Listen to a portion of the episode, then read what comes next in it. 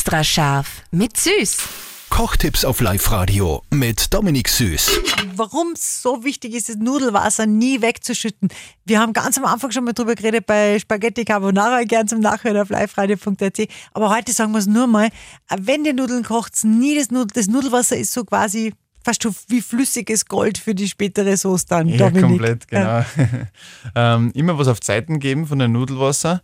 Da versteckt sich nämlich die ganze äh, Stärke drinnen von den Nudeln und die macht die Soße so richtig äh, cremig. Das heißt, wenn du die Nudeln auch abgießt, dann immer die Nudeln niemals abschrecken mit einem kalten Wasser, sondern die einfach dann warm lassen dabei und so in die Soße reingeben. Und die Soße wird umso cremiger mit dem Nudelwasser. Und ihr werdet sehen, wenn ihr das genauso macht, da hofft die Soße super gut auf die Nudeln um, weil wie gesagt die ganze Stärke da drin ist und das verbindet sich so richtig lecker.